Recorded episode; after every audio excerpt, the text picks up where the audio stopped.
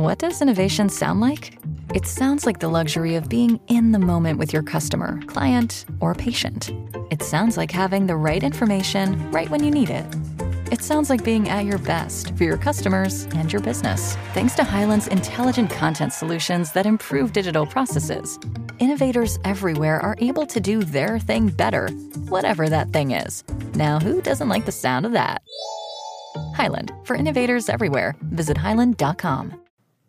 Okay, machen wir doch mal einen Test. Was macht ihr als erstes, nachdem ihr euch einen neuen Gaming-PC gekauft habt? Erstens, ihr installiert sofort Skyrim, um zu schauen, ob es mit allen Textur, Shader und Jordos die Schwertmeid-Mods jetzt 5 Frames flüssiger läuft. Zweitens, ihr übertaktet die Grafikkarte mit dieser Kaugummi- und Büroklammer-Methode, die ihr neulich in einem TikTok-Video gesehen habt. Oder drittens, ihr stürzt euch ins Internet, um den ganzen Abend so richtig schön eure Versicherungen zu checken und günstigere Tarife zu suchen.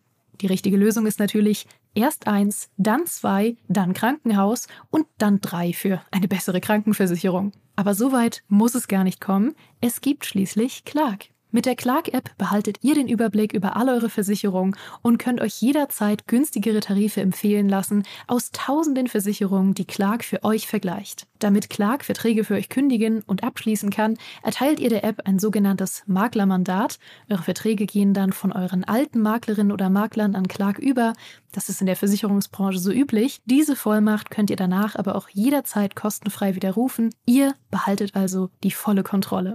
Wenn ihr jetzt eure Versicherung hochleveln wollt, dann holt euch die kostenlose Clark-App, fügt zwei eurer bereits bestehenden Versicherungen hinzu und bekommt mit dem Code Gaming24 sogar noch einen 30 Euro Shopping-Gutschein für eure Lieblingsshops wie Amazon, Mediamarkt und Co. obendrauf. Ach ja, und lasst das bitte mit dem Kaugummi und der Büroklammer. Wer soll denn sonst in Zukunft den Podcast hören?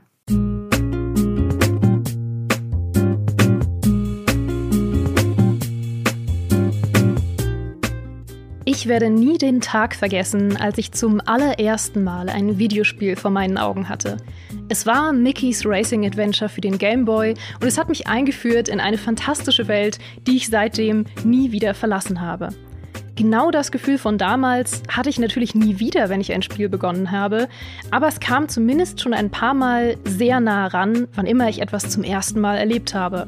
Mein erstes 3D-Spiel, meine erste Open World, das erste Mal Rotz und Wasser heulen über das Finale einer Spielestory. Und viele von uns jagen diesem Gefühl immer wieder nach, denn mit den Jahren erlebt man Sachen immer seltener zum ersten Mal. Außer wenn man gewisse Spielereien in seinem Leben bisher lang verschmäht hat. Und wenn wir ehrlich sind, hat jeder von uns so eine Reihe. Ich weiß ja nicht, ob ihr es gehört habt, aber für den Fall, dass ihr diesen Talk als VOD oder Podcast konsumiert, dann ist ja gerade heute der vierte Teil einer kleinen Action-Rollenspielreihe erschienen. Und für die meisten ist das eigentlich nur eine weitere Station einer mehrjährigen Reise, aber für meinen ersten Gast heute ist das erst der Anfang. Denn sie hat vorher noch nie Diablo gespielt und jetzt hat sie das Fieber gepackt. Herzlich willkommen, Steffi, schön, dass du da bist. Hi, ja, das äh, ist wahr. Ich habe vorher kein einziges Mal ein Diablo-Spiel angefasst.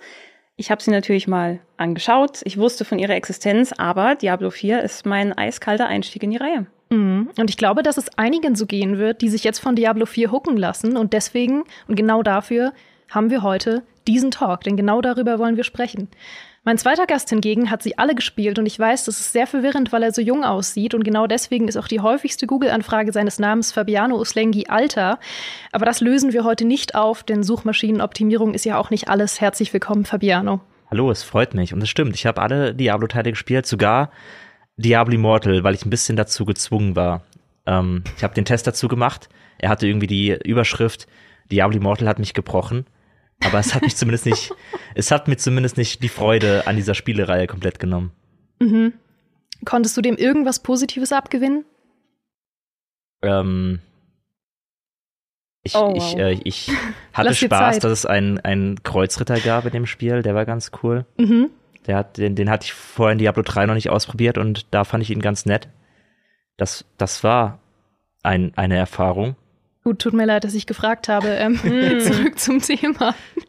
Steffi und Fabiano, ihr seid ja eigentlich sehr ähm, ähnliche Spielertypen manchmal. Ihr seid beide sehr große Fans von Singleplayer, von Storyspielen und von Rollenspielen. Aber eure Wege trennen sich bei Diablo. Ja, ich kann das auch erklären, warum. Ich habe eine Theorie. Mhm. Weil äh, ich bei Spielen, also ich mag Rollenspiele, aber ich mag eigentlich keine Action-Rollenspiele wie Diablo. Mhm. Weil in meinen Augen zumindest, okay, bevor ihr im Chat schimpft, ich weiß inzwischen, ist es anders, aber in meinen Augen war Diablo immer ein Spiel, wo es nur um die Zahlen ging. Also um die Itemwerte, ich muss diese Story irgendwie 15 Mal durchspielen, um eine bestimmte Rüstung zu bekommen. Und das war halt so gar nicht das, worauf ich Lust habe. Mhm. Und deshalb war ich so scheu davor, diese Serie auszuprobieren. Und äh, ich glaube aber, dass da Diablo 4 ein guter Einstieg ist, weil die machen das mit ihrem Storytelling ja ein bisschen anders als die Vorgänger, habe ich gehört. Was sagst du zu meiner Theorie, Fabiano? Ist dir Mechanic Gaming vielleicht auch wichtig, wichtiger als mir? Äh, wir hatten ja schon, ich hatte schon einen sehr intensiven Talk mit Jesse darüber, dass ich auch tatsächlich jemand bin, der nicht so krass auf Effizienz geht bei Diablo. Ich bin niemand, der sich hinstellt und äh, Diablo 2 500 Mal durchspielt, um das höchste Level zu erreichen und auch das letzte Unique Item irgendwo rauszukratzen oder die ähm, stärkste Waffe zu finden, den besten Skill-Build irgendwie rauszuarbeiten. Ich spiele es auch einfach ein bisschen, weil ich die Welt genieße. Und für mich war es ja fast ein, ein doppelter Einstieg in Diablo, weil ich ja erst mit Diablo 3 angefangen habe aus morbidem Interesse mhm. und dann äh, Diablo 1 und Diablo 2 nachgeholt habe und dann gemerkt habe, Alter, Diablo 1 und Diablo 2 sind einfach ganz andere Spiele als Diablo 3. Der Hook von Diablo 1 und Diablo 2 ist ein ganz anderer, als wenn man bei Diablo 3 anfängt. Ähm, weil bei Diablo 3 habe ich es halt hauptsächlich durchgespielt, weil ich wirklich Spaß daran hatte, ein bisschen das Hirn auszuschalten und mich durch die Gegner zu, zu fetzen. Ähm, das war halt da sehr einfach möglich, weil das Kampfsystem so fluffig ist, weil es so einen richtig guten, äh, schönen Spielfluss hat und es schon was Befriedigendes hat einfach. Vor allem, äh, ich habe mit Zauberern gespielt und die kann ja irgendwann diesen äh, Desintegrationsstrahl machen und das macht schon Bock, einfach irgendwann hunderte Gegner einfach mit diesem Strahl wegzuhauen. Da geht es gar nicht so sehr um Zahlen, also zu sehen, oh, da geht jetzt mein Zahlenwert hoch, sondern Diablo 3 huckt dich dadurch, dass das Kampfsystem an sich Spaß macht. Ähm, Diablo 1 aber hat mich gehuckt, weil die Welt so richtig düster und schön gruselig war. Es war ein halbes Horrorspiel für mich. Und dann mhm. habe ich mich ganz neu in äh, Diablo verliebt, weil ich die Welt plötzlich mega cool fand. Ähm, deswegen, das ist halt das, was wir oft sagen. Es gibt so viele verschiedene Aspekte, die Leute cool finden können an Diablo und äh, mit denen man an, man kann immer irgendwas finden, was einen an dem Spiel begeistert. Und selbst wenn man, wie ich oder wie du, Steffi, jetzt nicht so krass abfährt auf Zahlen mhm. und auf Effizienz und auf verschiedene Builds, in die man sich reinsetzen mag, selbst dann, glaube ich, findet man was ähm, an diesen Spielen, das einen begeistern kann, potenziell. Ähm, wichtig ist halt nicht zu denken oder Diablo in eine Schublade zu stecken und zu sagen, das ist das Effizienz- und Zahlenspiel, sondern ja. das ist eben auch das äh, brachiale Kämpfe-Spiel, es ist auch das düstere Weltspiel, es ist auch das, jetzt mit Diablo 4, ähm, echt spannende Story-Spiel. Mhm. Ich glaube, den Fehler habe ich eben gemacht, dass ich Diablo für mich im Kopf ganz früh in diese Schublade gesteckt habe. Und wahrscheinlich hätten mir die alten Teile auch gefallen auf ihre Art und Weise, weil sie halt viel mehr sind. Ähm, ich glaube, ich müsste aber zum Beispiel sowas wie ein Path of Exile nicht anfangen. Das wäre mir zu viel, wenn ich da mhm. diese Skillbäume sehe. Da kann die Story dann noch so toll sein. Das mache ich nicht. Das, das kann mein Kopf einfach ja. nicht so richtig. Und vielleicht ist Diablo deshalb genau das richtige Action-Rollenspiel für mich auch noch. Es ist halt nicht so super komplex. Und ja, ja. Ja, das ist ja auch oft der, das Feedback, was man ein bisschen hört. Und ich glaube auch ein bisschen der Kern des Problems, dass die Community manchmal ein bisschen zwiegespalten wirkt ähm, bei Action-Rollenspielen, dass also die Leute, die Path of Exile wirklich auf ein Podest heben und für die das wirklich der momentane äh, Krösus der Action-Rollenspiele ist. Für die Leute ist Diablo 4 vielleicht halt einfach nichts, weil sie da auf einen ähm, auf eine Art und Weise in das Spiel reingeführt werden und mit einer Varianz an verschiedenen Builds und Möglichkeiten kon konfrontiert werden, die es in Diablo 4 in dieser Form dann nicht gibt. Aber Diablo 4 hat halt, finde ich, andere Reize. Ähm, ich zum Beispiel fand die Welt von Path of Exile nie so spannend. Ich habe es auch nicht besonders lang gespielt, weil ich irgendwann ein bisschen angeödet war. Und ähm, weil auch teilweise, ich finde, die Items und Rüstungsteile in Path of Exile ein bisschen seltsam aussehen. Aber das ist meine ganz persönliche Meinung. Ähm, das ist halt, ja, ich glaube, viele Leute, die einfach bei Path of Exile drinstecken, und das hat, muss man sagen, Path of Exile hat ja ein bisschen auch der, die, die Kommunikation, das Gespräch um Action-Rollenspiele in den letzten Jahren sehr geprägt, weil Diablo also nicht auf Eis lag. Es gab ja ähm, Dutzende Seasons für Diablo 3, aber ähm, es gab halt keinen neuen Teil. Und dieser neue Teil war für manche in dieser Zeit eben Pass of Exile. Und da sind viele hin abgewandert, glaube ich, die äh, Diablo 2 aus bestimmten Gründen gespielt haben und die eben auf eine gewisse Art und Weise Action-Rollenspiele mögen. Und die holt Diablo 4 nicht 100% ab, weil es eben dann doch etwas zu simpel ist. Ähm, wobei man aufpassen sollte, das zu sagen, weil Diablo 4 ja gar nicht simpel bleibt. Also es ist ja. halt, die Entwickler haben das sehr klug gemacht und ähm, versuchen Leute wirklich Stück für Stück komplexer in das Spiel einzuführen. Also am Anfang ist es echt ultra simpel. Da gehst du halt los und klickst Gegner tot. Dann hast du dein Skilltree, den du auffüllst. Dann hast du irgendwann äh, die Items, um die du dich kümmerst, weil der Skilltree ist relativ schnell gemaxt, in Anführungszeichen. Hoppla. Ähm, in Anführungszeichen gemaxt.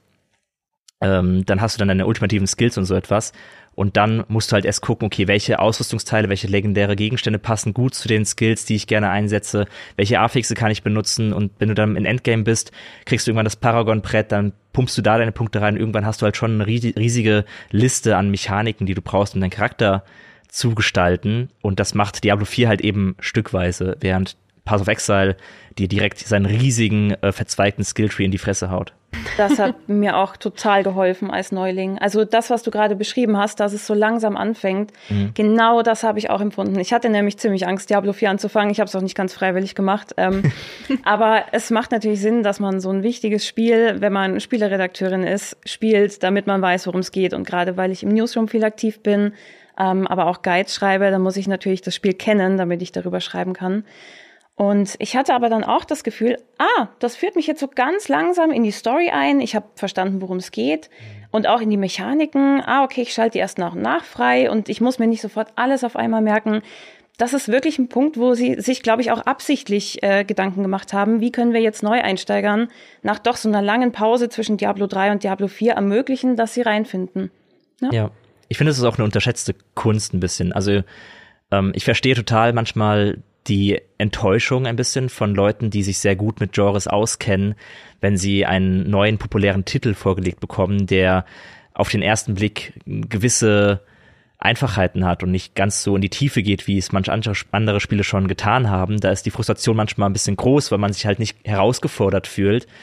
Aber es ist schon sehr, sehr gut entwickelt und da gehört sehr, sehr viel Talent zu und sehr viel Erfahrung, ein Spiel dann so zu bauen, dass es halt wirklich diese Kurve hat wie Diablo 4, dass es halt sich nicht zu viel anfühlt für Neuansteiger und trotzdem hinten raus so eine Vielfalt und so eine Tiefe einfach entwickelt, dass man schon sagen kann, das kommt sehr nah dran an diese etwas in, ins Blaue gedachte Vision, ein Spiel so zu entwickeln, dass es im Grunde jedem irgendwas abgewinnt. Ähm, das ist halt manchmal nicht so gut. Also ich, ich bin auch niemand, der sagt, ein Spiel muss immer alle Leute ansprechen, weil wenn du versuchst, immer alle zufriedenzustellen, irgendwann bist du halt einfach nur noch eine Pampe, mhm. ähm, die unkenntlich ist und sich vor sich hin vegetiert und wo ein paar, keine Ahnung, bisschen Unkraut drauf wächst. Ähm, und oh. niemand will wirklich damit spielen.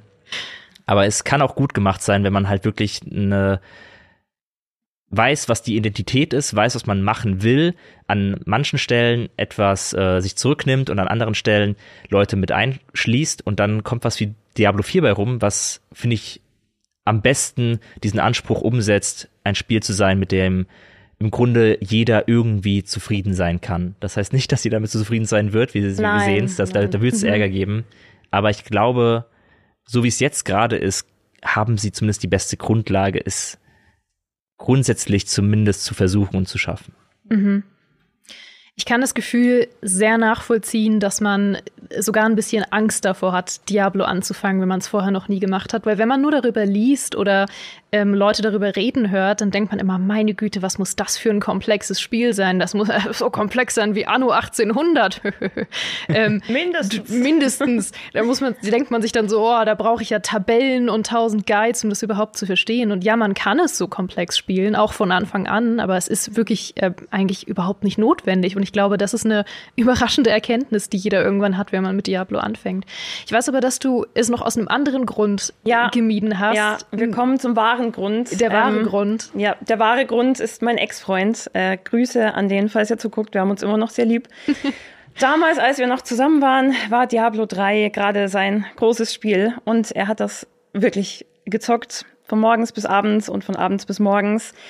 Und meistens hat er das Aktionshaus dabei sehr oft geöffnet. Und äh, es gibt einen bestimmten Rabenschrei, der ertönt, wenn man dieses Diablo 3 Aktionshaus öffnet. Und der hat mich so oft aus dem Schlaf gerissen und so oft genervt, dass ich irgendwie Diablo komplett abgeschrieben habe. Ja, ich habe ich hab nur gehört Rabenkrähen. Diablo, oh nein, ich bin raus. Oh mein Gott, was ist das? Und natürlich, das ist auch die, die persönliche Geschichte, die dahinter steckt. Es hat mich nicht nur eingeschüchtert, ähm, es hat mich auch äh, einfach genervt. Es war, es, es ja, war ein Problem damals, aber ich bin darüber hinweggekommen. Äh, in Diablo 4 erschrecken mich jetzt Rabengeräusche nicht mehr. Im Gegenteil, ich finde es ganz cool. So, so als Druide mit Krähenschwarm und so. Mhm. Ja. Es, ich finde es so herrlich, ich fühle mich so verstanden von dir, weil es gibt manchmal die absurdesten Gründe, weshalb man irgendwie Spiele nicht leiden kann oder nie anfängt. Und ich bin wirklich Expertin darin, die absurdesten Gründe zu finden, warum ich irgendein Spiel nicht spielen möchte. Bei mir war mein liebstes Beispiel, als ich das erste Mal versucht habe, Baldur's Gate 2 zu spielen, dass ich es nicht konnte, weil mich dieser Sound, Fabiano guckt schon, als, als würde er gleich aufstehen und gehen. Pass auf, es gibt diesen Sound, ähm, der kommt, wann immer man durch so Fähigkeiten und so weiter durchswiped. Und das ist so ein Scroll-Sound von so einem, von so einem Papier. Und das, mm. der, dieser Sound ist so laut und penetrant. Und ich wollte ja einfach nur gucken, was meine Items, meine Fähigkeiten sind und jedes Mal so Oh, das ist nicht cool. Und ich konnte Nein. das nicht. Ich mir ist wirklich, ich habe Kopfweh davon bekommen. Ich habe das zehn Minuten gespielt. Ich war so wütend. Und dann habe ich festgestellt, ich bin nicht allein. Es gibt tatsächlich Mods, die explizit diesen Sound ausstellen, weil er manche Leute so nervt. Gibt es Mods für Diablo 3, die diesen? Nein, kann es ja gar nicht geben wahrscheinlich. Das wird ja hart gecodet sein. Ich, äh, also ja. falls es diese Mod gibt, cool, schickt sie mir. Ja, schickt sie ähm, einmal rüber. Dann kann ich vielleicht Diablo 3 auch noch nachholen. Mal gucken. Okay, wir gehen jetzt natürlich einmal tiefer in die Mechaniken rein. Ähm, zum Beispiel die erste Mechanik, die ja am häufigsten diskutiert wird, sind die MMO-Mechaniken. Steffi, ich weiß, dass du zwar Singleplayer-Fan bist, aber auch keine Angst vor Multiplayer-Spielen hast. Du bist ja unsere Call of Duty-Expertin. Das stimmt. Äh, tada, that's me.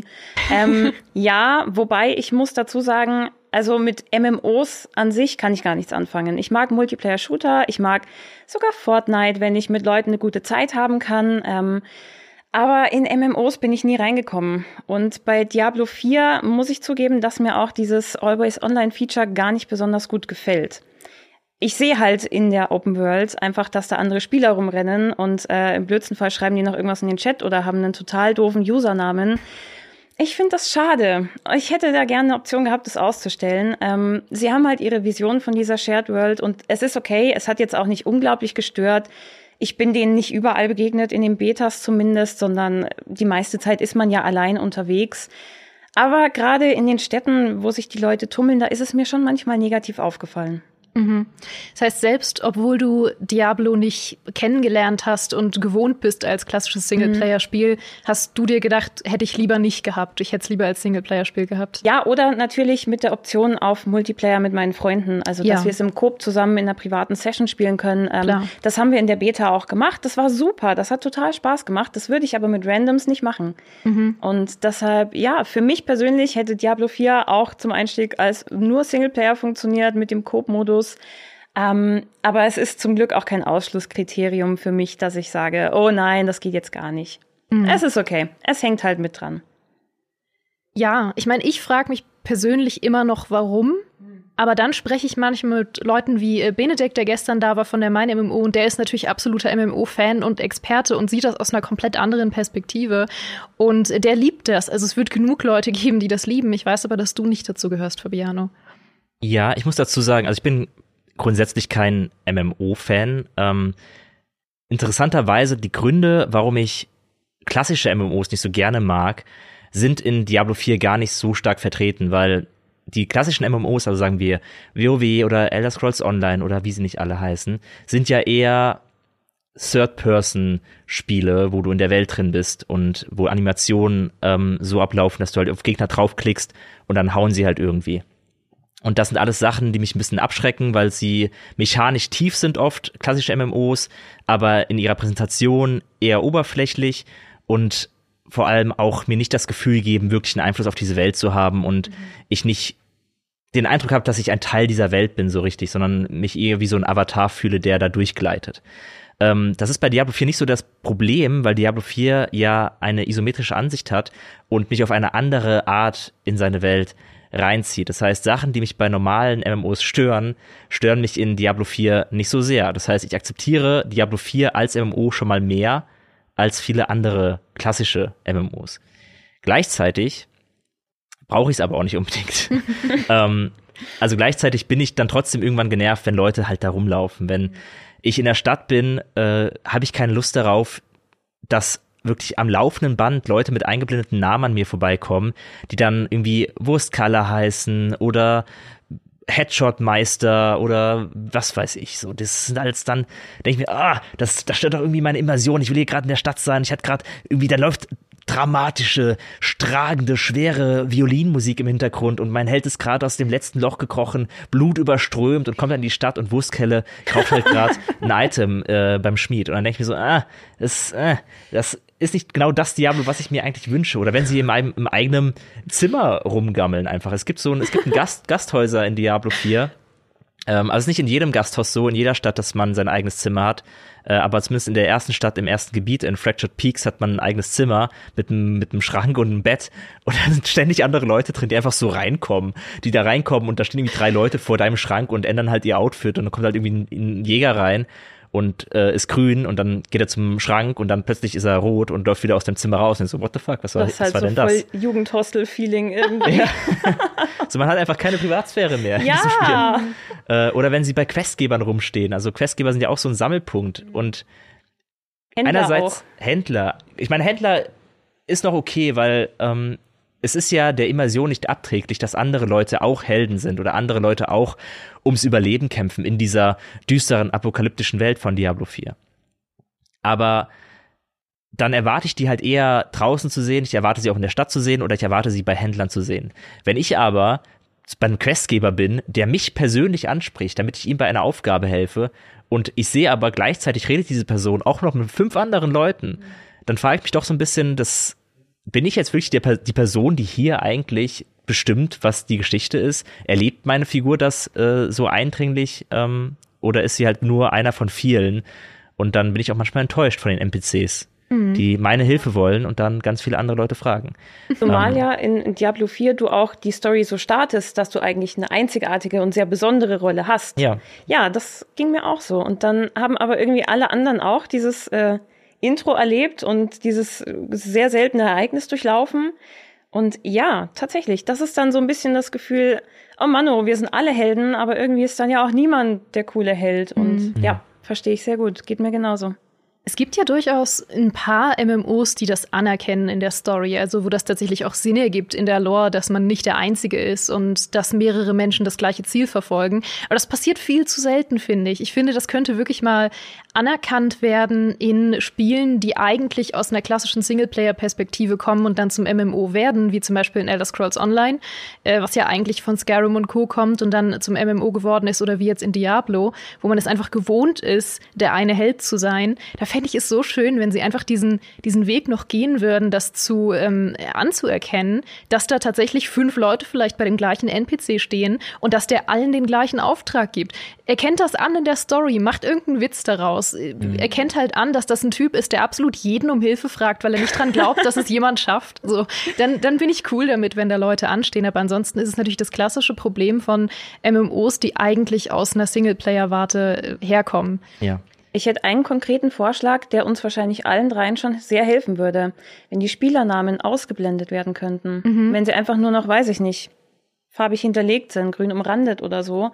Ja, ich Dann glaube, man musst du kann, Wurstkelle nicht mehr sehen. ich glaube, bei Diablo 4 kann man sogar ähm, sehr viele Anzeigen ausblenden, auch Anfragen, die man bekommen kann, dass man das alles ausschaltet, um zumindest das Gefühl eines Singleplayers so gut wie möglich zu erzeugen. Ich glaube, das, das geht schon. Ähm, und dann ist es vielleicht ein bisschen bessere, eine bessere Erfahrung für Leute, die wirklich gar keine Lust auf MMO-Erlebnisse haben. Das ist so ein das Ding, deshalb, das meine ich auch am Anfang, warum ich trotzdem mit Diablo 4 zufriedener bin als mit vielen anderen MMOs. Ich glaube, je länger ich das auch spielen werde, umso mehr wird es mir möglich sein, diese Sachen ein bisschen zu verdrängen und sie so ein bisschen abwandern zu lassen aus meinem Kopf und mir nicht mehr so viel Gedanken darum zu machen, sondern einfach zu spielen. Das ist, glaube ich, schon möglich und in Diablo 4 halt besser als in vielen anderen MMOs, weil wenn ich die anderen Leute ausblende, dann spielt es sich ja immer noch wie ein lupenreines Diablo. Es mhm. ist ja nicht plötzlich äh, wie bei Elder Scrolls Online so, dass man, dass das ganze Spielsystem anders ist als bei einem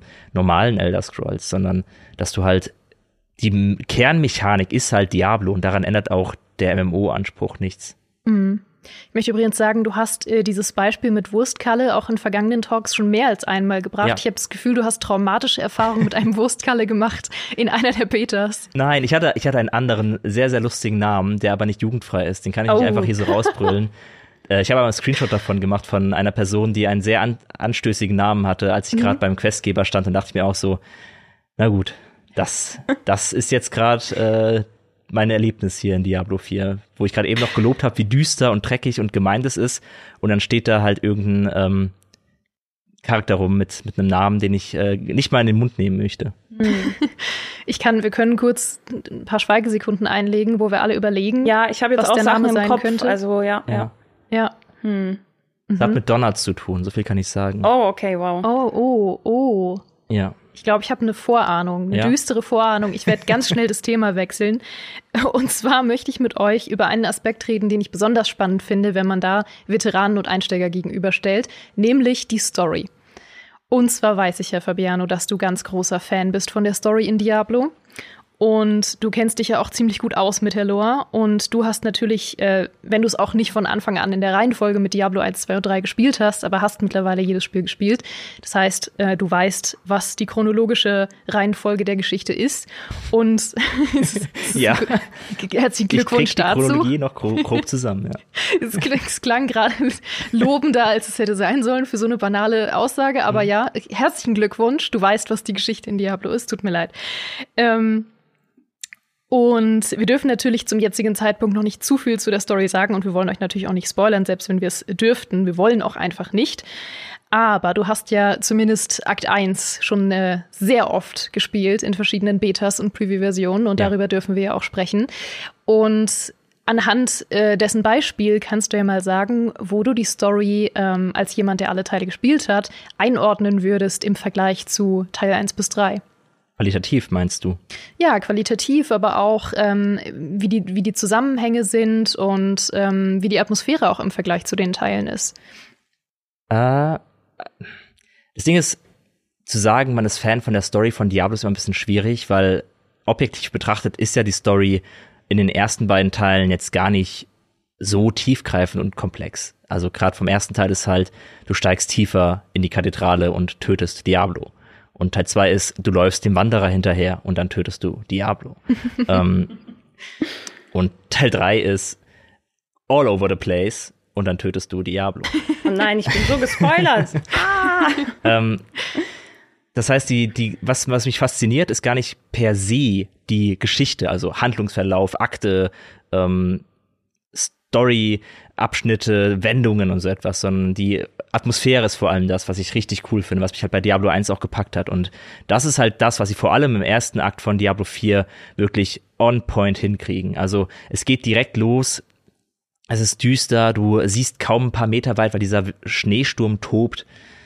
Es ist ähm, blutig, es ist brutal, äh, es ist auf eine Art und Weise bedrückend. Es gibt Cutscenes, die dir wirklich die Gänsehaut über den Arm jagen.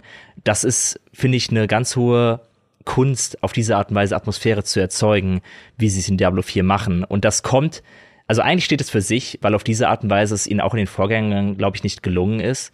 Ähm, aber es kommt der Atmosphäre von Diablo 1 am nächsten, weil gemessen daran, in was für einer Zeit wir uns befunden haben, als Diablo 1 rauskam, war das schon erstaunlich, wie viel Atmosphäre dieses Spiel einfach generiert hat und immer noch tut. Also wenn man es jetzt spielt, ähm, merkt man schon diese Düsternis in Diablo 1.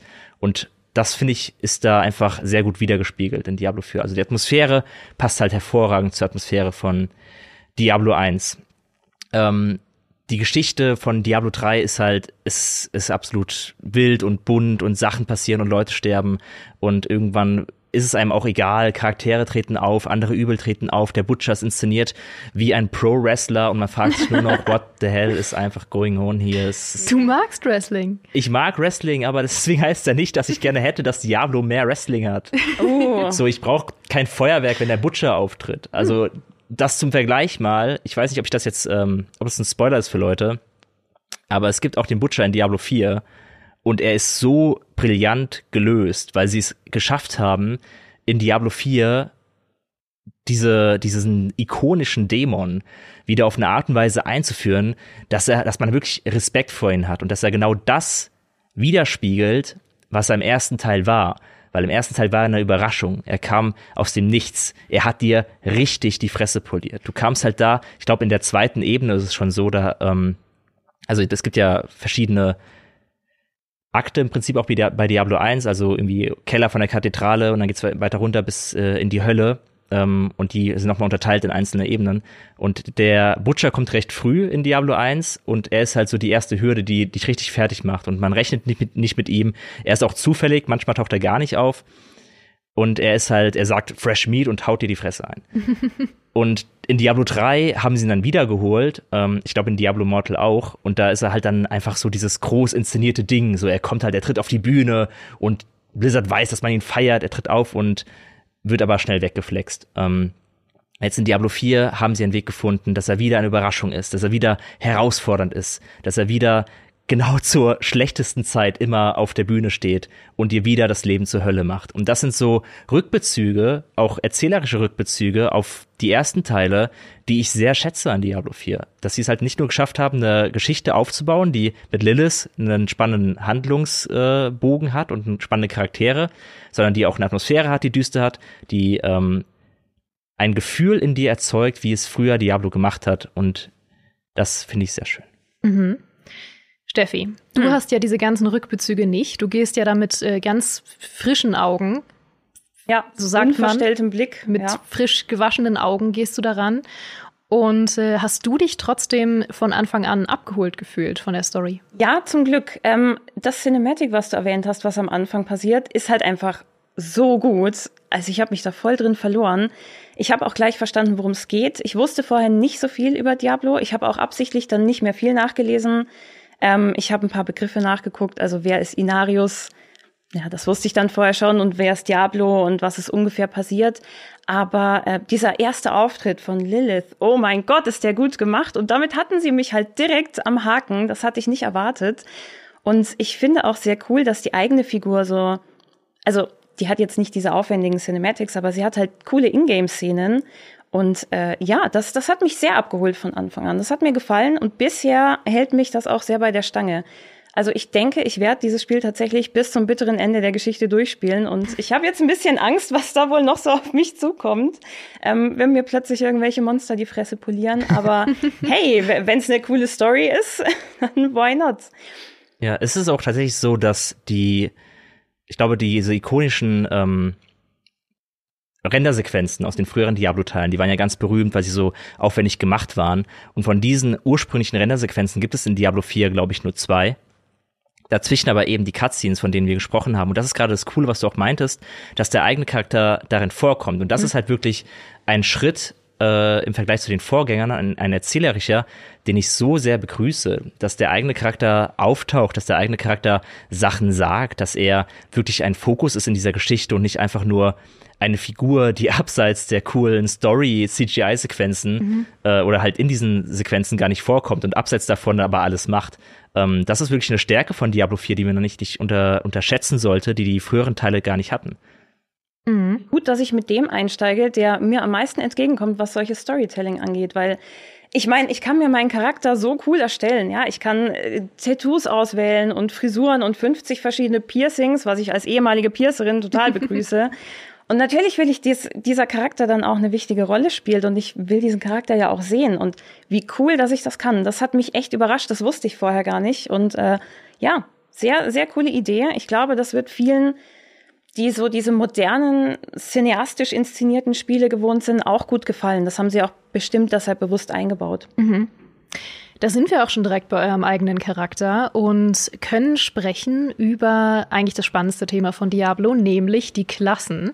Und Steffi, mhm. ich glaube ja zu wissen, dass ja. du eine Klasse gespielt hast. Du hast es eigentlich auch schon erwähnt. Das, ich muss es gar nicht so tun, als hätte ich exklusive Informationen. Ja. Du hast es auch schon gesagt eigentlich. Ich, ich wusste nicht, dass du es zu dem Zeitpunkt schon gesagt haben wirst, deswegen passt es jetzt nicht mehr. Aber tun wir so, als hättest du es noch nicht mhm. gesagt. Ich, ich habe ja, ja, ich habe geheime Informationen darüber, dass du eine Klasse gespielt hast, ähm, die vorher heiß diskutiert war. Und auch währenddessen noch, äh, auch in Immer den Betas noch. noch. Ich habe eine Druidin gespielt, weil äh, ihr habt schon gemerkt, Tiere und so sind mein Thema.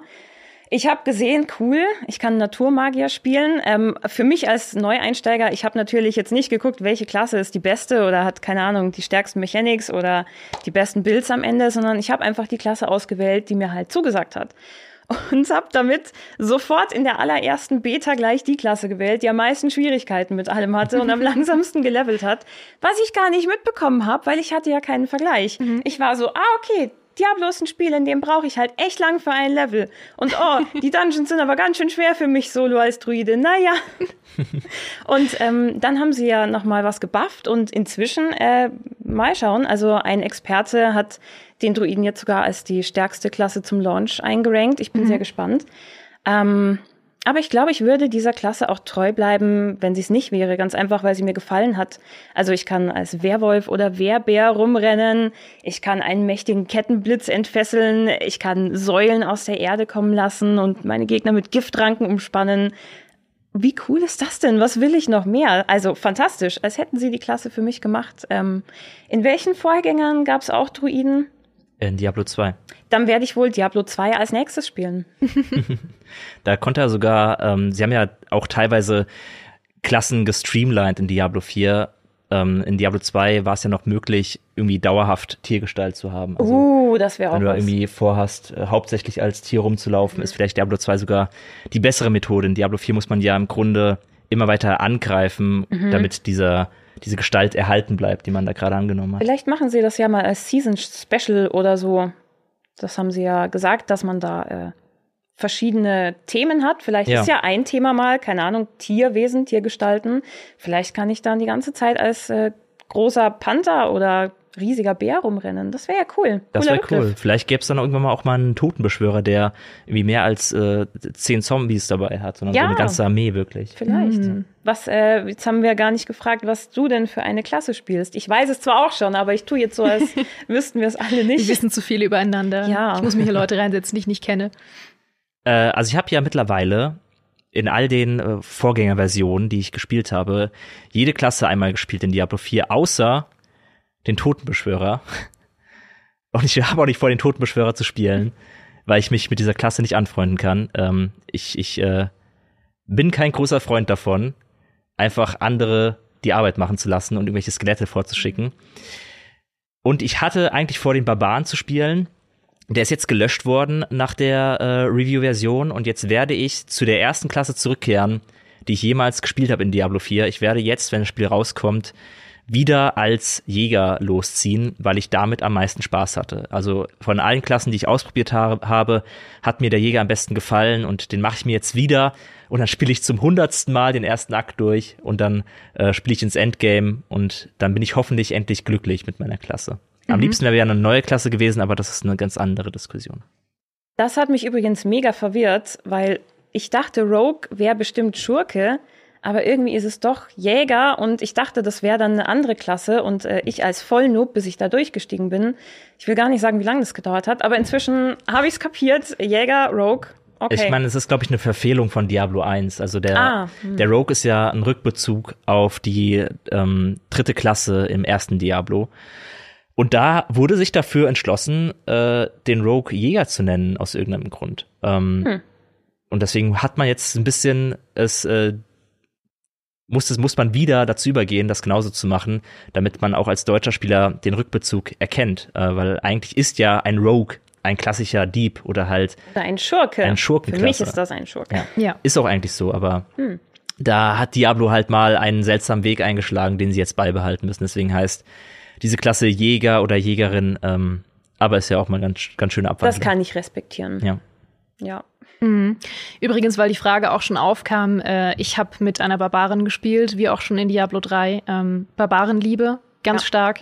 Äh, ich möchte mich gar nicht damit rumschlagen, warum jetzt der Schurke plötzlich Jäger heißt. Ich möchte Ach, einfach nur einfach nur rumschlagen. ich möchte nur rumschlagen. Ah. Ich möchte Leuten hm. in die Fresse schlagen. Deswegen äh, Barbarin äh, kann ich empfehlen. Hatte ich hatte ich viel Spaß mit. Hattest du auch Schwierigkeiten am Anfang zu leveln, weil Barbar war ja die andere Klasse, bei der es hieß, mh, hm, müssen sie vielleicht noch bisschen buffen, zumindest in den Betas. Ähm, ich habe auch keinen Vergleichswert gehabt, weil ich habe auch nur Barbaren gespielt, ähm, habe auch einfach akzeptiert, dass die Dinge sind, wie sie sind, so wie du. Ähm, ich gehe auch immer entspannt durchs Leben und habe mich nicht gefragt, ob das Gras auf der anderen Seite grüner ist. Ja, Hauptsache das Gras äh, kann man zusammenschlagen. Richtig. Hauptsache, ich kann mich prügeln ja, auf, dem, auf ja. dem Rasen, der da vor mir wächst. Ist mir doch egal, wie die anderen Rasen aussehen. Ähm, ja, tatsächlich, wir haben auch gestern über den Druiden nochmal gesprochen, weil das eben so eine wahnsinnig heiß diskutierte Klasse ist und so unklar ist, wie das Balancing jetzt zu Release aussehen wird. Es scheint aber so zu sein, dass der Druide im Moment ähm, langsam anfängt und dann sehr, sehr, sehr stark wird später, vor allem im Endgame und wohl auch im PvP äh, potenziell sehr stark sein kann. Das heißt, du musst nur durchhalten. Ja.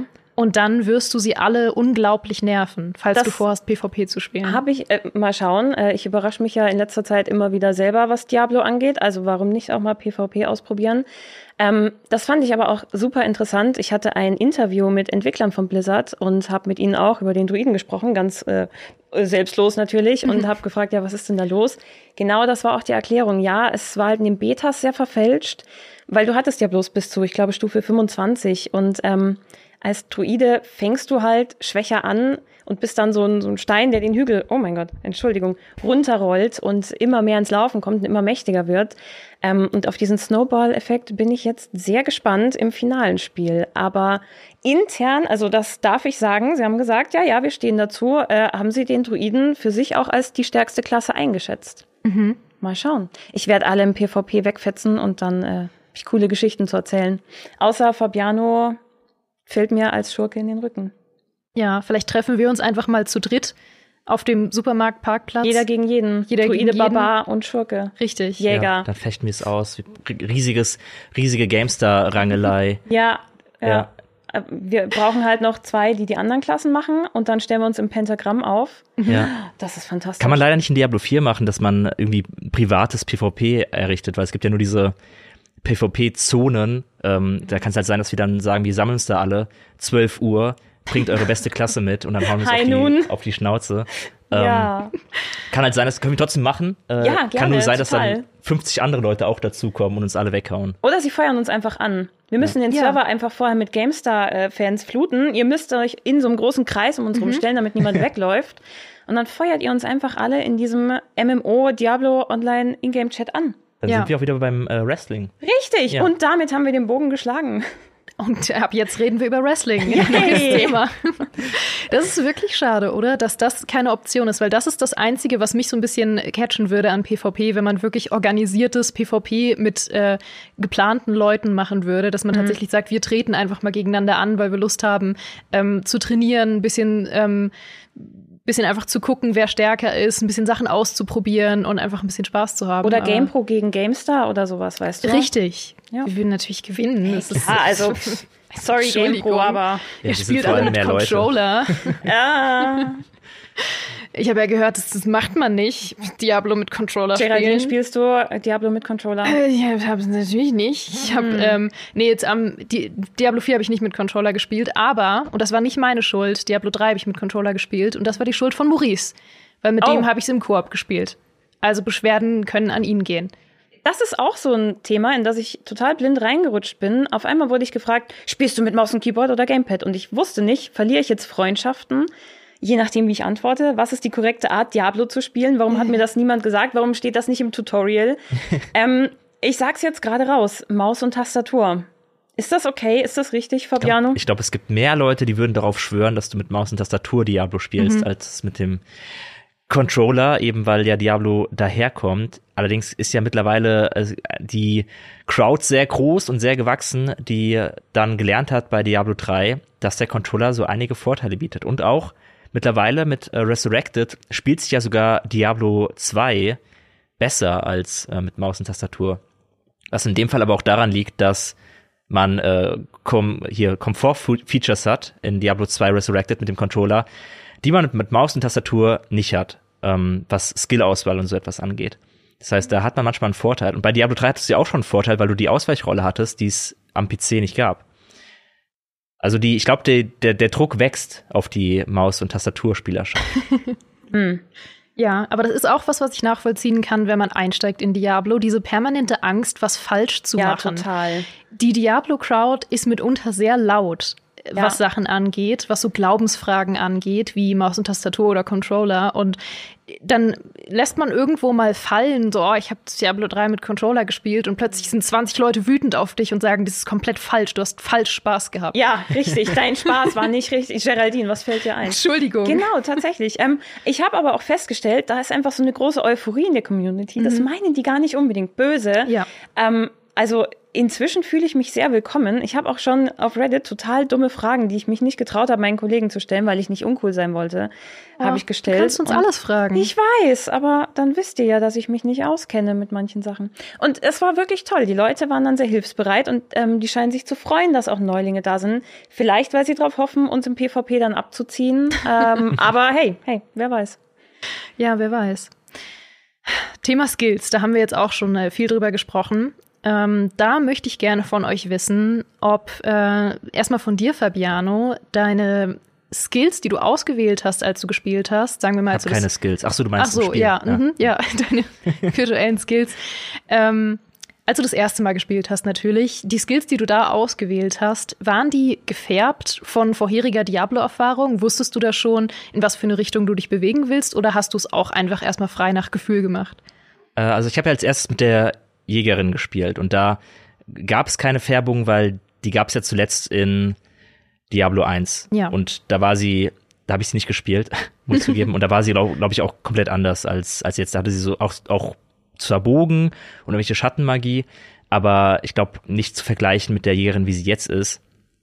Ähm, ich glaube, die vergleichbarste Klasse wäre der Barbar gewesen, den ich dann gespielt habe, wie ich ihn bei Diablo 3 auch gespielt habe, Wirbelwind immer Wirbelwind, immer sich rumdrehen die ganze Zeit. Es macht einfach am meisten Spaß. Man hat zwar ein paar mehr Probleme damit, Bosse zu legen, ähm, weil der Wirbelwind ja eher darauf ausgelegt ist, viele kleine Gegner schnell wegzuhauen. Aber dafür hat man halt auch einen Heidenspaß bei den kleinen Gegnern. Also mit dem Barbaren äh, den Wirbelwind zu skillen, das fand ich richtig gut. Ähm, das war so die erste Sache, auf die ich abgezielt habe, weil es hat schon einen Grund, dass der Wirbelwind mittlerweile so früh verfügbar ist. In Diablo 2 gab es ihn ja auch. Da war der aber ein High-End-Skill, den man irgendwann bekommen hat. Und jetzt mittlerweile kriegt man ihn im, im zweiten Knoten, weil er so ikonisch geworden ist für den Barbaren. Ähm, es ist auch ein bisschen ein Kritikpunkt an Diablo 4, dass die klassischen Klassen wie Barbar oder Zauberin nicht so viele coole neue Sachen haben, sondern sie machen immer noch das Gleiche wie früher. Ähm, kann man kritisieren, ist auch ein bisschen der Grund, warum ich mir noch eine Klasse gewünscht hätte, die was komplett Neues kann. Aber das ist nun mal so. Ähm, das heißt, das war so der einzige Punkt, wo ich sage, da habe ich mit Vorwissen geglänzt. Aber es ist nicht so, dass man sagen kann, wenn man Diablo 3 gespielt hat, dass man die exakte Skillverteilung gut kennt, weil der Damage ist anders, die Buffs sind anders, äh, wie sie funktionieren, die Kosten sind anders, alles ist anders. Also du kannst nicht einfach ein Bild aus Diablo 3 dir klauen und dann bei Diablo 4 benutzen, vor allem weil bei Diablo 3 ja auch die Sets noch eine viel größere Rolle gespielt haben als, als jetzt. Mhm. Steffi, wie sah es bei dir aus? Hast du nach welchem Gefühl hast du entschieden, welche Skills in welche Skills du investierst und bist du irgendwann an einen Punkt gekommen, wo du gesagt hast, ah nee, da habe ich mich verschätzt, ich würde es gerne noch mal neu machen? Ich hatte zwei große Kriterien. Erstens, welches Bild sieht cool aus von welchem Skill? ja. Und zweitens, äh, welche Skillbeschreibung verstehe ich? Mhm. Also wenn da Begriffe drin sind wie, ich weiß nicht, jetzt fällt mir nur brennend ein. Natürlich verstehe ich, was brennend ist, aber Fachbegriffe, Terminologie, die ich natürlich nicht verstehe aus der mhm. Reihe, dann wähle ich nicht den Skill. Ähm, und deshalb hatte ich erstmal ein ziemliches Gewurstel bei meinem ersten Bild. Ich glaube, ich habe auch zu viele Skills gewählt, weil ich nicht verstanden habe, ach so, meine Leiste ist ganz klein und begrenzt und ich sollte vielleicht lieber die Skills erstmal steigern, die ich gewählt habe und dann kann ich da noch auswählen, hey, der soll vielleicht äh, mich jetzt ein bisschen schneller machen oder bei jedem dritten Zusatzeffekt haben.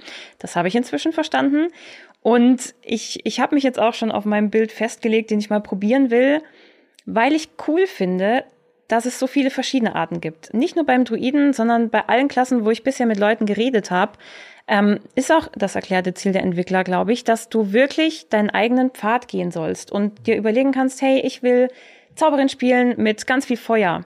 Und das soll genauso valide sein wie, ich weiß nicht, ich spiele Zauberin mit Wasser. Ich habe keine Zauberin gespielt, was ihr anderes Element ist. Ähm, und beim Druiden äh, habe ich mich jetzt festgelegt, ich möchte den Werwolfpfad gehen. Mhm. Und es ist sehr cool, dass ich da so viel Auswahl habe. Und ich bin gespannt, weil zum Ende hin, wie du vorhin gesagt hast, werden diese Knoten ja viel komplexer und die Skills.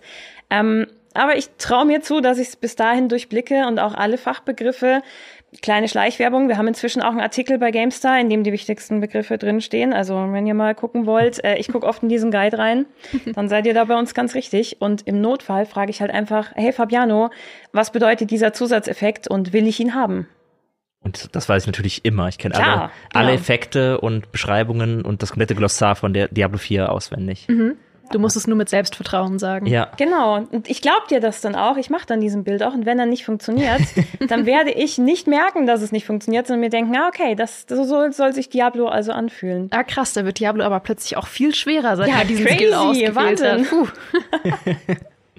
aber es ist ja auch wieder ganz gut bei der Zugänglichkeit für Diablo, ähm, also bei Diablo 4 die Zugänglichkeit, dass es, glaube ich, schon so ist, dass du keinen vorgegebenen Bild brauchst, um das Ende zu sehen. Wenn du halt auf der äh, niedrigsten Weltstufe spielst, mhm. dann machst du deinen Charakter halt so, wie er sich gerade für dich richtig anfühlt. Ich meine, klar, wenn du wirklich jeden Skillpunkt in einen anderen Skill steckst und halt äh, dann den ganzen Skillbaum ausgefüllt hast, aber nur fünf davon einsetzen kannst, dann hast du ein bisschen ähm, verschwenderisch gearbeitet. Ja. Aber das wird, glaube ich, jeder mit ein bisschen äh, Gaming-Sachverstand merken, ja, früher oder später. Und dann kannst du ja immer noch, kannst du ja immer noch den Skilltree zurücksetzen für nicht sonderlich viel Gold und es dann nochmal probieren. Ähm, aber ich glaube, wenn du da dich an ein paar grundsätzliche Regeln hältst und dir ein bisschen halt auch anguckst, wie du gerade meintest, wo gibt's da die Gemeinsamkeiten? Hier sind Werwolf-Sachen, die werden sich irgendwie gut ergänzen.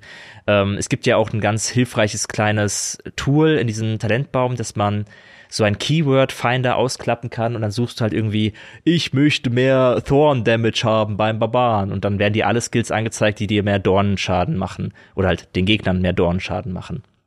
Dann sagst du, okay, ich buff jetzt gezielt ähm, alle Skills, die diesen Effekt haben, weil ich davon ausgehe, wenn dieser Effekt immer weiter gebufft wird, dann wird er irgendwann gut. Ähm, ist meistens so ein bisschen die Regel. Wenn etwas stackt, ist es meistens irgendwann sehr gut. Und so kann man sich da durcharbeiten. Und ich glaube, selbst wenn du das nicht machst und dann einfach nur nach Bauchgefühl skillst, wirst du das Spiel zumindest durchkriegen. Ähm, die wirkliche Bildqualität und die Herausforderung an deine eigene Skillung kommt erst dann, wenn du auf den höheren Weltstufen, also ab Weltstufe 3, ähm, versuchst voranzukommen, weil dann werden die Gegner schon sehr knackig und da brauchst du bisschen Power in deinem Bild. Mhm. Ich finde, dieses Skills zurücksetzen ist so ein wichtiges Feature und äh, ich finde das gut, dass man das machen kann und dass es dich jetzt auch nicht dein gesamtes Gold kostet. Ja. Weil klar, dadurch wird es ein bisschen casual auf eine gewisse Art und Weise, weil du kannst Fehler halt wieder gut machen.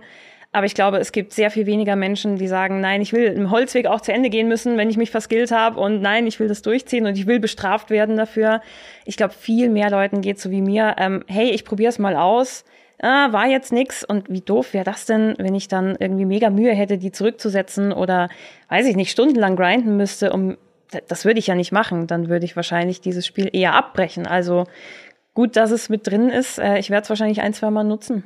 Ja, also ich bin da ein bisschen zwiegespalten. Ich finde, ich mag es sehr gerne, wenn Spiele dich ein bisschen vor die Herausforderung stellen, dir wirklich Gedanken zu machen, wo man Punkte reinsetzt, welchen Pfad man gehen möchte, welchen Skill man hinterher mag. Ich bin halt auch Strategiespieler, ich mag es mir ein bisschen langfristig Gedanken zu machen, aber ich verstehe auch, dass man es nicht mehr so machen kann wie bei Diablo 1 oder bei Diablo 2 auch noch in der ursprünglichen Version, dass wenn du halt ahnungslos daran gehst und halt einfach nur skillst und dann merkst, mein, mein Bild hat einfach keine, keinerlei Punch, der hat keine Effektivität, der geht unter, sobald ich vor Duriel stehe, ähm, ereignisfrei erfunden, dann ist, es, dann ist es sehr frustrierend zu wissen, dass man das ganze Spiel im Grunde nochmal von vorne starten muss. Ähm, bei Diablo 3 war es dann aber wieder recht beliebig, weil du ja einfach wirklich jederzeit alles komplett durchtauschen konntest. Deswegen mag ich es, dass sie zumindest jetzt ein bisschen einen Geldpreis dran gehängt haben, auch wenn der nicht besonders wehtut, aber du kannst nicht alle fünf Minuten dein, dein Bild ändern, weil irgendwann geht dir doch das Gold aus. Von daher finde ich gerade den Weg, den sie jetzt bei Diablo 4 haben, ähm, ein sehr gutes, ja, sehr guter Mittelweg einfach. Mhm. Das ist auch eine schöne Phase. Ich mag immer ganz gern diese Anfangsphasen, wenn neue Spiele ähm, releasen, dass man eben noch nicht alles über, über jede Kleinigkeit weiß. Also ich habe zum Beispiel auch mit Phil mal einen Talk gehabt, als ähm, das neue Call of Duty rauskam, da haben wir auch darüber gesprochen, dass die frühe Phase, die nicht lang anhält, aber die frühe Phase immer eine spannende Phase ist, wo einfach die Leute die Maps noch nicht kennen und noch nicht absolut jeden Spot wissen, wo sie sich platzieren können, sondern alle irgendwie wild über die Karten laufen und versuchen rauszufinden, was eigentlich alles neu ist. Und das ist irgendwie jetzt auch eine Phase, die ja heute starten wird und äh, wo man eben auch einfach mal ein bisschen versucht rauszufinden, welche Charaktere was können, was sind coole Builds, was sind die coolsten Quests, die man macht und und das ist immer so eine ganz schöne, so ein Pioniersgefühl, wenn man irgendwie neu in so ein Spiel startet und noch nicht jeder alles weiß. Womit wir wieder bei dem Gefühl sind, was du vorhin beschrieben hast, wenn man was anfängt und das ist wirklich richtig neu. Du mhm. hattest sowas vorher noch nicht und das habe ich jetzt ein bisschen und ich freue mich mega darauf. Und was du sagst, ja, dieses Erkunden, ich finde ja auch die Welt total cool. Also jetzt nicht nur, dass ich mich durch das Skillsystem durchwühle, sondern auch hey, äh, was ist in dieser Ecke der Map oder was steckt in dieser Truhe drin? Wo finde ich den Schlüssel, dass ich die aufmachen kann? Ich freue mich mega darauf. Also mhm.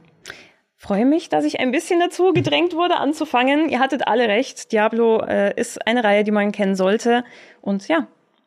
Mhm. Was ich bei Diablo 4 oder halt bei Diablo insgesamt fast noch spannender finde bei der Bildzusammensetzung, als zu gucken, wo die verschiedenen Wechselwirkungen sind und wo Skills sich gegenseitig buffen, ist, wo sie aktiv im Spiel sich ergänzen. Also Sachen wie, wenn ich als Jägerin Krähenfüße hinwerfe und dann nach hinten springe, sodass Gegner langsamer sind und ich dann leicht auf sie schießen kann. Ähm, solche Dynamiken finde ich halt mega cool, wenn man halt merkt beim Spielen, dass man gerade Skills ausgerüstet hat, die durch ihre Wirkung, also ihre aktive Wirkung, nicht durch ihre Buffs, ähm, gut zueinander passen und dann zu merken, dieser Bild macht einfach Spaß. Also er ist nicht irgendwie in den Ranglisten ganz oben, weil er äh, alle Bosse in fünf Sekunden platt macht, sondern weil er Spaß macht zu spielen. Das macht ja nochmal einen Unterschied. Und das mhm. herauszufinden, finde ich, ist mega spannend und schön. Mhm. Ich finde, da haben sie auch richtig gut bei vielen Skills den Punch vermittelt, dass es einfach Spaß macht, die einzusetzen. Mhm. Also zumindest beim Druiden, da gibt es so einen Kettenblitz, man muss eigentlich nur die Taste gedrückt halten, aber der feuert dann bis zu fünf Mal, glaube ich, und du merkst halt mit jedem Mal, wie er mehr Wumms macht.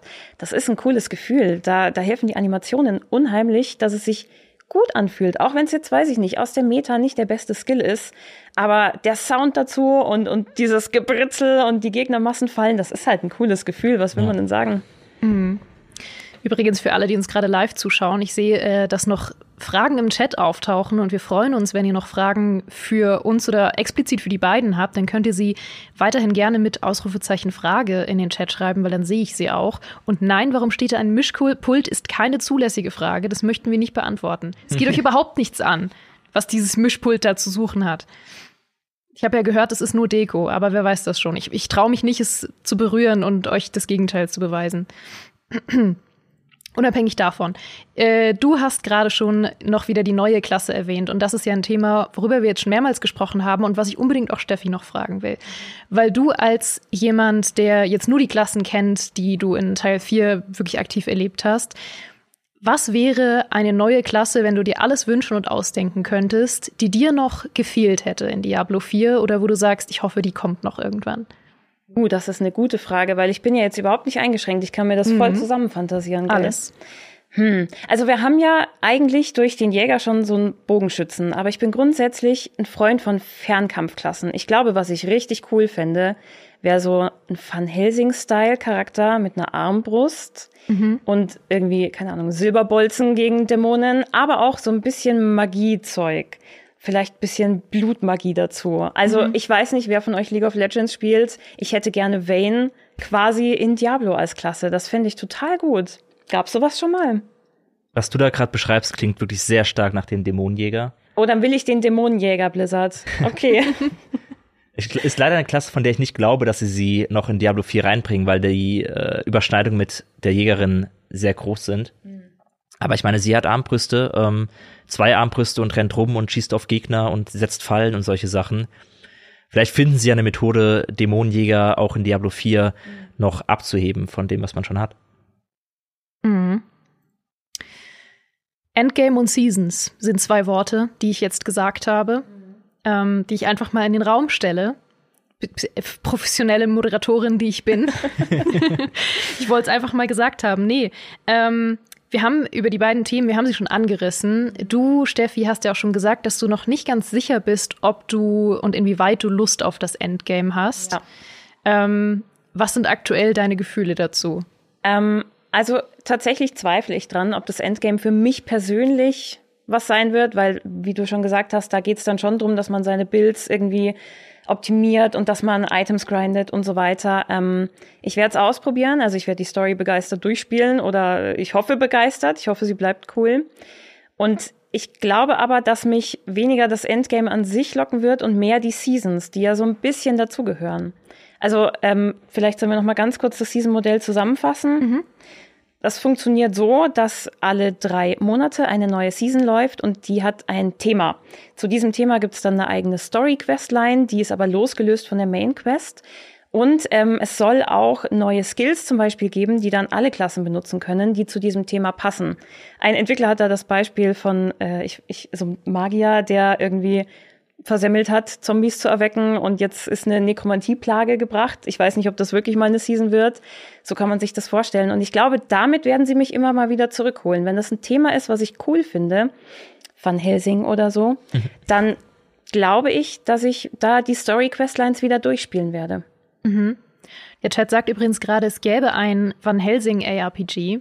Ja, das kenne ich. Ich weiß, ich weiß. Ähm, es gibt sogar mehrere davon. Ich habe da auch mal reingespielt und aus ungenannten Gründen habe ich sie nicht durchgespielt, aber steht auf meiner Liste als nächstes drauf. Wenn Diablo rum ist, dann äh, werde ich meine Liebe für dieses Genre vielleicht entdecken. Und äh, wie heißen sie? The Incredible Adventures of Van Helsing oder so? Mhm.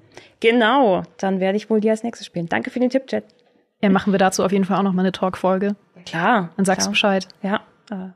Besser als Diablo ist dann die Headline oh, das, natürlich. Das, das dann verkacke ich es mir gleich wieder mit allen Leuten, die heute denken, ja cool, dass sie angefangen hat. Mhm. Die vergraule ich dann wieder. Ja, fair.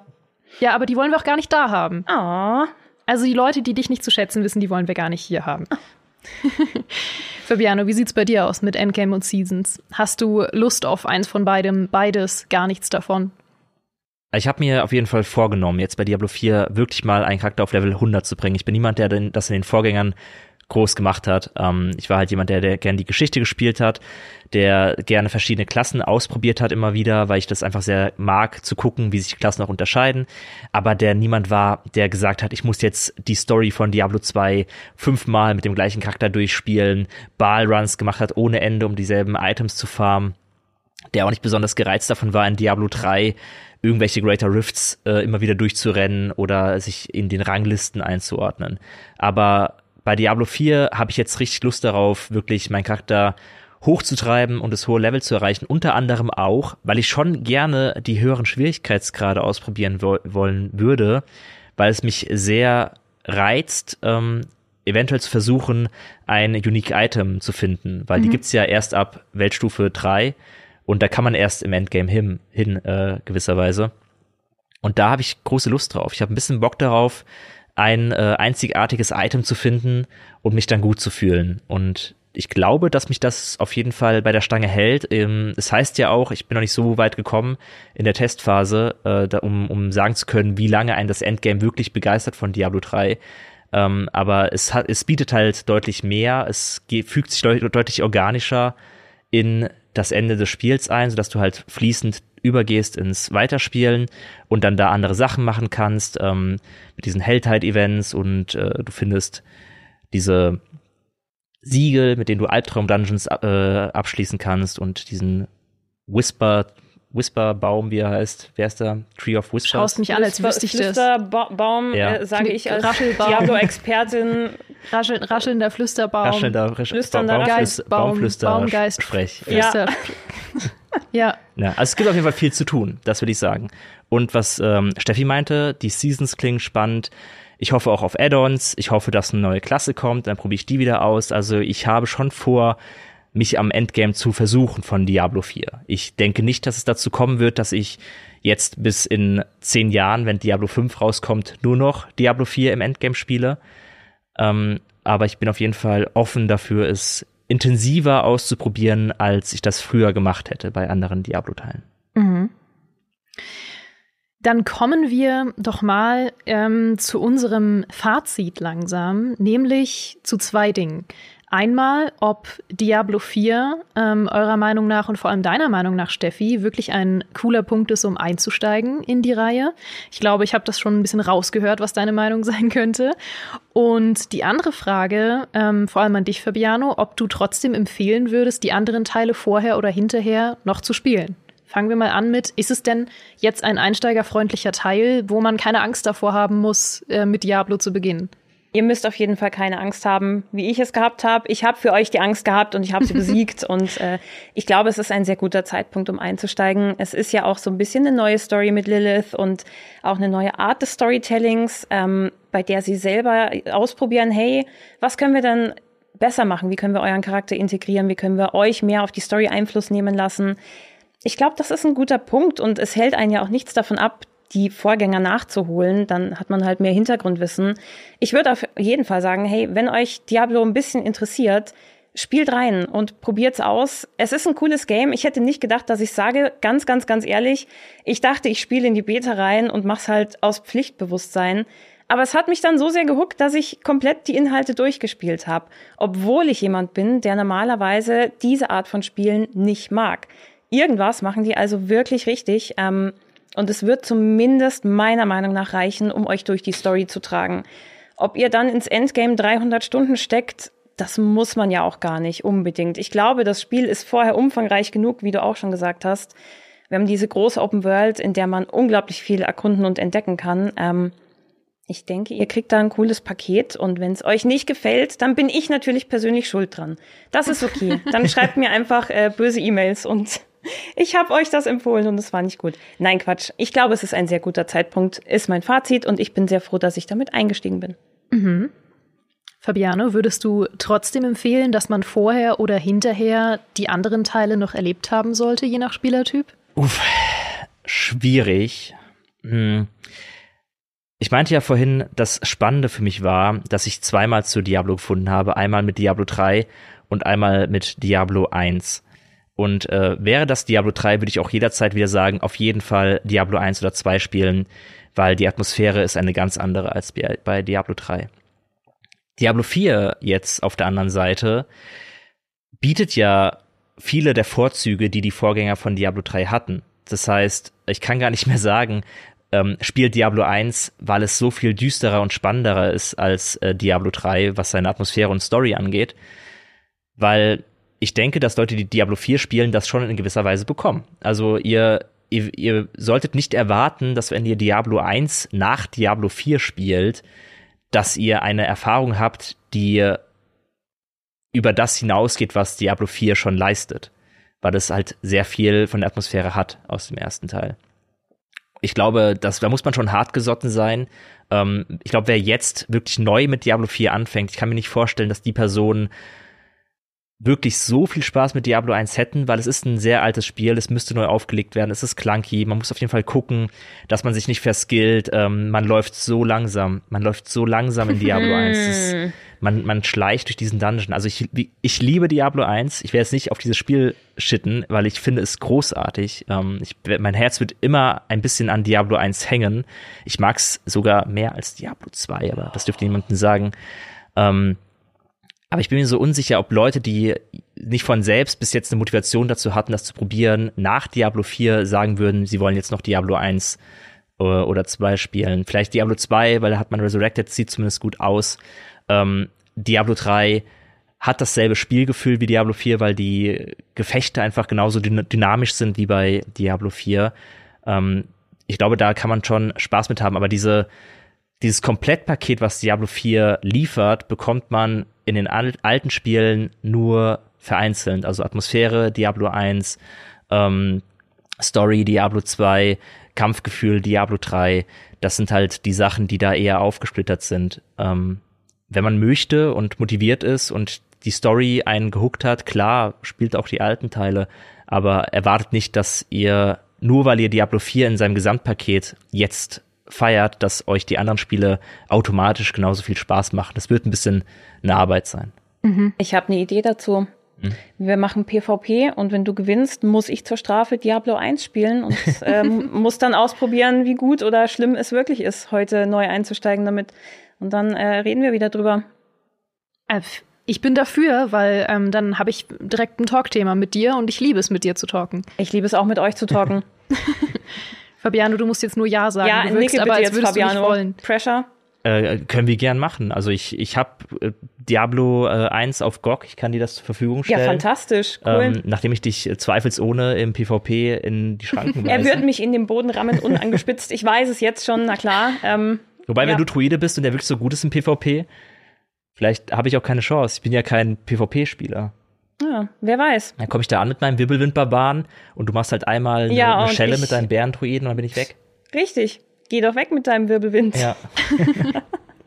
Oh Gott, jetzt bin ich wieder traurig, dass es nicht ohne weiteres geht, dass wir zusammen einfach Vielleicht PvP führen sie das ja spielen. später noch ein, wenn Ja. wir uns das laut genug wünschen. Also, keine Ahnung. Ich hab's mal jetzt alle die Hände in die Höhe und schickt die Energie ins Universum, weil das wäre echt fantastisch. Ich habe es jetzt in sehr moderater Lautstärke gesagt, nur, aber ich hoffe, dass es trotzdem ankam. Ich möchte Ja. jetzt nicht schreien. Ja, ein Fazit, was ich so ein bisschen ziehen kann tatsächlich. Wir hatten ja äh, kürzlich ähm, noch mal kurz vor Release noch mal so eine Art äh, noch mal schauen, wo der Stand aktuell ist vor Release. Da haben wir einen Talk gehabt mit Jesse Rocks, da warst du auch dabei, Fabiano. Und Ich erinnere da ja, es war schön. Ich habe es genossen, dass du da warst.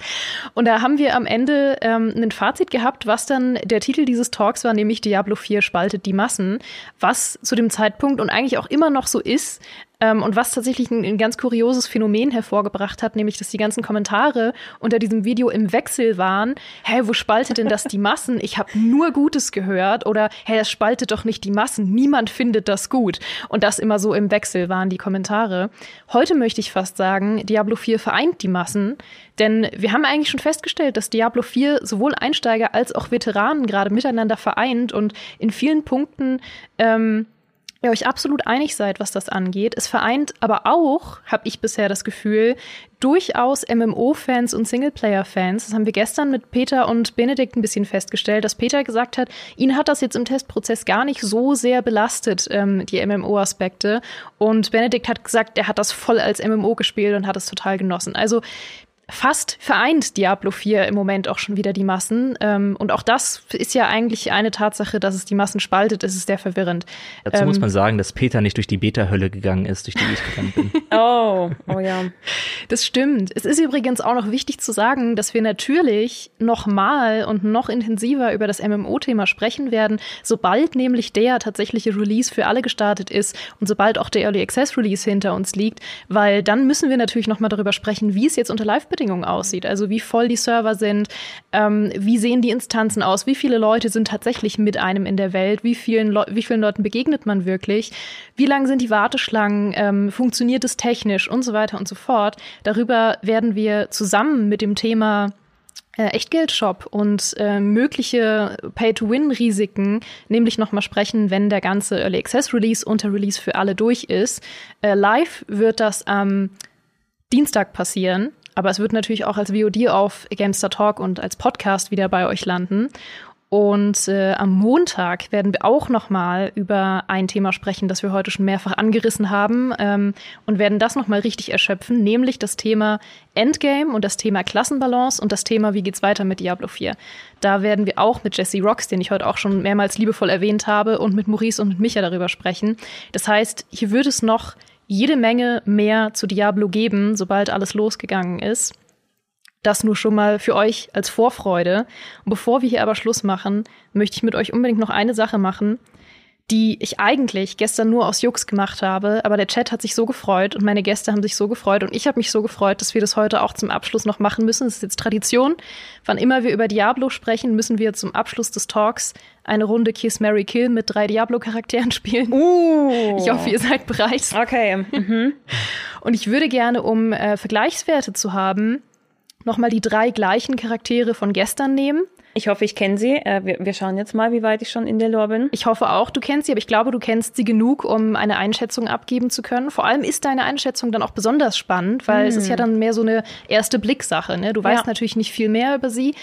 Aber die drei Charaktere, die ich euch und auch euch da draußen gerne zur Wahl stellen möchte, sind ähm, Deckard Kane, Diablo selbst und der Butcher. Ja, möchtest Magst du? du? Oh, das ist schwierig. Ähm, okay, ich, ich, ich fange mit einem an. Ich fange an, ähm, Mary Diablo. Mhm. Weil ich stelle mir vor, dann bin ich halt die Höllenfürstin Braut an seiner Seite. Wir haben dann eine sehr gleichberechtigte Ehe. Mhm. Ähm, und ich, ich kann halt dann wenigstens Dämonenhorden befehligen. Und das stelle ich mir gut vor. Wenn ich schon einen heiraten muss, dann doch gleich den großen Oberbösen, dessen Name die ganze Reihe trägt. Ich meine, da, dann nehme ich das Prestige mit. Ja, das kann ich absolut nachvollziehen. Das klingt nach einer guten Begründung. Fabiano? Äh, also ich werde folgenderweise verfahren. Okay, du hast schon lange Oh. darüber nachgedacht. äh, ich werde Diablo küssen. mhm. Diablo kann ja im Grunde jede Form annehmen, die er möchte. Ja. Einfach irgendwie hier Weltensplitterstein, Seelenstein, in die Stirn gerammt, schon sieht er aus wie Brad Pitt. Ja. Und das Ähm, wollen du wir ja möchtest alle. Brad Pitt? Okay, oh, cool, cool. Äh, auf jeden Fall Diablo küssen. Versteht das Konzept? Ja. Ja, ihr versteht, was ich meine, grundsätzlich. Mhm. Dann heirate ich Deckard Kane. Mhm. Ich glaube, er ist zuverlässig und lieb und, und wird mich immer gut behandeln. Nicht mehr lang, weil er vermutlich nicht mehr lang unter uns weilt. ja, aber die Zeit werde ich ja. genießen. Ja. und dann Ja. liest er mir abends, wenn ich einschlafen will, aus den alten Büchern der Horatrim vor Mhm. und, ähm, und, und hier liest mich so in den Schlaf. Ja. Und dann äh, töte ich den Butcher, weil er ist einfach eine miese Sau. Mhm. Ähm, ich habe ich hab keine Liebe für den Butcher übrig. Er hat mich schon oft übel erwischt. Er hat mir äh, oft die Leviten gelesen und dann hätte ich ja die Gelegenheit, ihn wirklich mal vielleicht dauerhaft aus dem Weg zu räumen. Mhm. Ja, also nachdem du das jetzt sagst, habe ich mich auch entschieden, dass der Butcher sterben muss. Äh, aus Solidarität mit dir würde ich dann den Butcher killen. Und dann bleibt mir wohl bloß Kane zum Knutschen, was auch okay für mich wäre. Ich meine, Er hat Erfahrung. Stimmt er? wahrscheinlich. Erfahrung? Ich meine, we- wenn er das gut macht, dann haben wir beide einen guten Moment und können damit abschließen. Und äh, ja, dann ist kein Butcher mehr, der mich im Rest meines Lebens stört, indem ich in Ruhe mit Diablo an meiner Seite regiere. Mhm. Ja, okay. Ich kann übrigens an der Stelle verraten, dass Benedikt gestern gesagt hat, er möchte unbedingt den Butcher küssen. Oh, wow. Also da war er sich sehr sicher. Was war die Begründung dafür? Er hat gesagt, er ist bestimmt sehr kuschelig. Ich finde, er sieht eher schleimig aus. Er sieht sehr schleimig aus. Ich Aber, glaube, hm. er stinkt auch ein bisschen. Ha, Ah, Ja. Gut. Lassen wir das alle kurz wirken. ja, das. Ich bin froh, dass ich das noch gemacht habe. Das hat den Talk überhaupt nicht gekillt. Nee. Ähm, ich weiß gar nicht, ob ich es gestern überhaupt schon beantwortet habe. Ich weiß auch gar nicht, ob meine Antwort mittlerweile eine andere wäre. Aber jetzt rein vom Gefühl. Re äh, ne, Ja. rein vom Gefühl würde ich, glaube ich, ich fand die Begründung von Peter gestern sehr gut, ähm, dass er gesagt hat, er würde Deckard Kane heiraten, weil er es ohnehin nicht mehr lange macht. Ähm, jemand anderes aus dem Chat hat dahingehend aber auch gesagt, äh, er würde gern Deckard Kane umbringen, weil er es ja ohnehin nicht mehr lange macht und er sich dann weniger schlecht fühlt. Okay, fair. Das kann ich auch nachvollziehen. Doch, ich glaube, ich würde gern, ich würde äh, würd auch Deckard Kane heiraten, ähm, Diablo küssen, aber er muss nicht aussehen wie jemand anderes. Er reicht mir völlig als die Person, die er ist. Ähm, auch seine inneren Werte. Und, ähm, und den Butcher würde ich umbringen, auch wenn ich mir nicht zutraue, ihn umzubringen. Also ich als reale Person, die nicht in äh, keine Figur in Diablo ist. Ich glaube, ich als reale Person würde ihn nicht umbringen können. auch viele Figuren in Diablo können den Butcher nicht umbringen. Das ist ja, wahr. ja. Und ich schaff's dann erst recht nicht. Vielleicht heirate ich ihn doch aus Angst. Das ist auch eine stabile Grundlage Ja. für eine Ich sehr meine, gesunde Ehe, glaube ich. Ja. Er kann gut kochen, wahrscheinlich. Mhm. Darfst halt keine Vegetarierin sein. Bin ich halt Oh, leider. das ist jetzt ein Problem. oh Gott. Ich denke noch mal darüber nach, weil ich werde die Frage auch in den nächsten Talks weiterhin stellen und ich werde am Ende eine finale Antwort haben. Aber ich fand eure Antworten auch absolut gut und richtig. Ich fand all eure Antworten heute absolut gut und richtig und ich habe es sehr genossen, heute mit euch zu sprechen. Vielen Danke. Dank, dass ihr da wart. Es war ein sehr, sehr schöner Talk. Vielen Dank euch da draußen auch fürs entweder live zuschauen oder als VOD zuschauen oder als Podcast hören. Äh, alles ist gleichermaßen wundervoll. Und in allen Fällen freuen wir uns natürlich immer über eure Kommentare und auch eure Abos. Und damit sage ich schon mal allen, die uns gerade äh, nicht live konsumieren, auf bald und vielen Dank.